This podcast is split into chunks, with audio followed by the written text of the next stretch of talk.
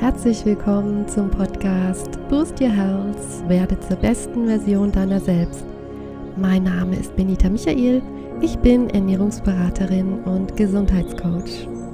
In meinem Podcast geht es um einen ganzheitlichen Ansatz für Gesundheit und Wohlbefinden, also wie wir selbst dazu beitragen können, dass Körper, Geist und Seele im Gleichgewicht bleiben. Hallo an alle. Heute beginnen wir mit einem neuen Thema und zwar die Stärkung unseres Vagusnervs. Letzte Woche hatte ich das Thema angekündigt und euch ein paar Hinweise gegeben, warum es etwas ist, was für jeden von Bedeutung ist.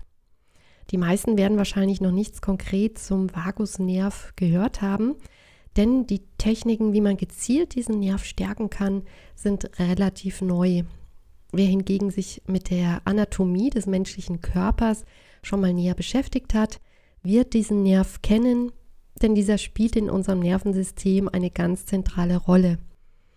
Lasst uns also anfangen, erst einmal zu klären, was genau ist denn eigentlich der Vagusnerv und welche Funktionen hat er in unserem Körper. Der Vagus ist der längste unserer zwölf Hirnnerven und gehört zum Parasympathikus. Er beginnt im Gehirn, verläuft durch den Hals, erstreckt sich über den Brustraum, spaltet sich in linken und rechten Vagus und führt zu unseren inneren Organen wie Herz, Lunge, Magen, Bauchspeicheldrüse, Darm etc. Der Vagus steht also mit allem, was wichtig ist, in Verbindung. Er kontrolliert damit auch viele Funktionen, wie zum Beispiel den Blutzucker, die Atmung, die Herzfrequenz, die Verdauung und vieles mehr. Unser vegetatives Nervensystem wird auch autonomes Nervensystem bezeichnet, weil es ohne unser bewusstes Zutun funktioniert. Das heißt, wir müssen uns nicht darauf konzentrieren, dass unser Herz schlägt, wir atmen oder verdauen, das wird alles von den zwei Bereichen des vegetativen Nervensystems autonom geregelt. Die zwei Bereiche sind der bereits genannte Parasympathikus und der Sympathikus. Wie bei Yin und Yang ergänzen die beiden sich perfekt und benötigen ein ausgewogenes Gleichgewicht. Ist eines der beiden Nervenbahnen zu dominant oder zu schwach, kommt das ganze System in Schieflage und Krankheiten können entstehen.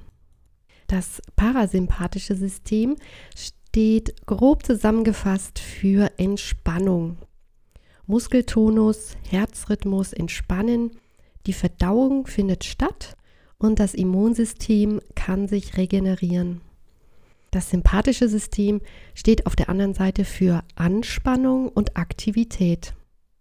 Ist der Sympathikus aktiv, findet kaum Verdauung statt. Es hat sicher schon jeder gemerkt, dass es eine schlechte Idee ist, zum Beispiel direkt nach dem Essen Sport zu treiben. Das funktioniert nicht. Wenn wir also von Entspannung, guter Verdauung, starkes Immunsystem sprechen, dann bedeutet das gleichzeitig, dass der Vagusnerv gut funktioniert und aktiv ist. Ist dieser aktiviert, dann kann sich der Körper nach Stress gut erholen Herzfrequenz, Atmung, Blutdruck, Verdauung laufen ideal ab.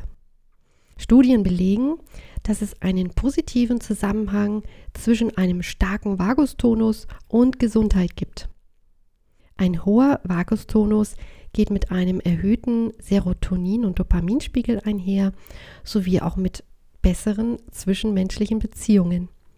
Ist ja auch klar, sind wir entspannt und ausgeglichen, dann gehen wir auch mit unserem Umfeld gut um.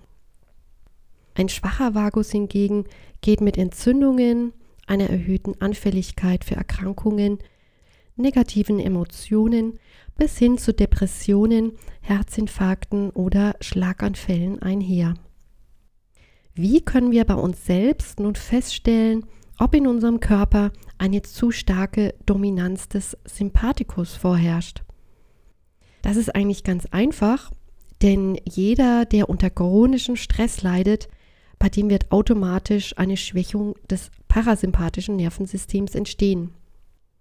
Allerdings ist chronischer Stress oft subtil und manchmal gar nicht als solcher sofort identifizierbar. Denn wir haben uns schon so an unseren hektischen Lifestyle mit Dauermedienberieselung, Dauerverfügbarkeit und Multitasking gewöhnt, dass wir gar nicht bemerken, wie es an unserer physischen und psychischen Substanz nagt.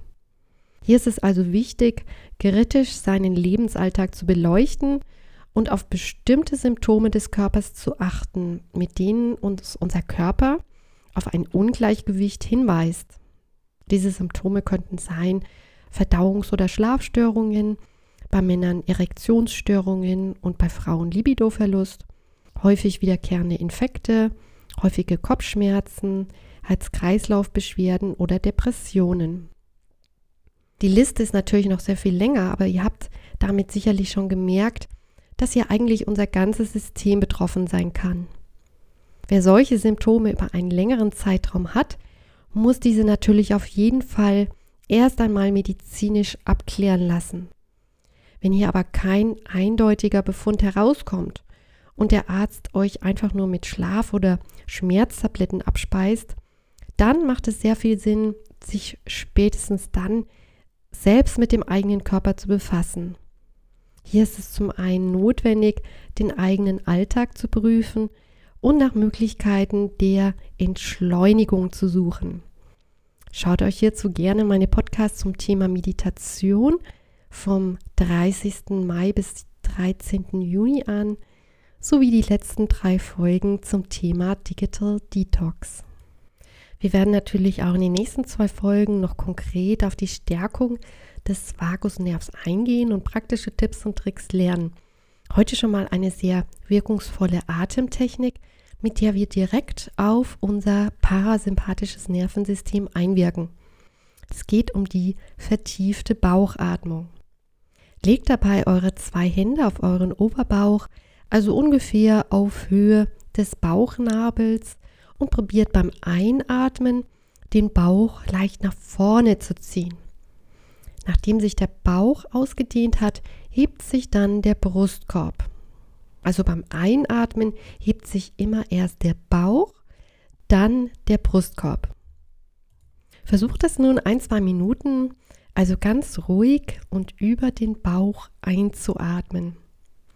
Wer sich hiermit schwer tut und sich nicht sicher ist, ob er das richtig macht, Schaut euch dazu zum Beispiel ein YouTube-Video an.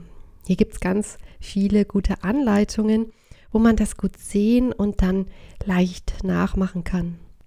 Wer das geschafft hat, wird merken, dass man damit automatisch ruhiger wird und wunderbar entspannen kann. Wir haben also mit der Atmung gezielt unseren Parasympathikus aktiviert. Das klappt deswegen, weil wir durch diese verstärkte Bauchatmung unserem Gehirn signalisieren, dass keine Gefahr droht und alles in Ordnung ist.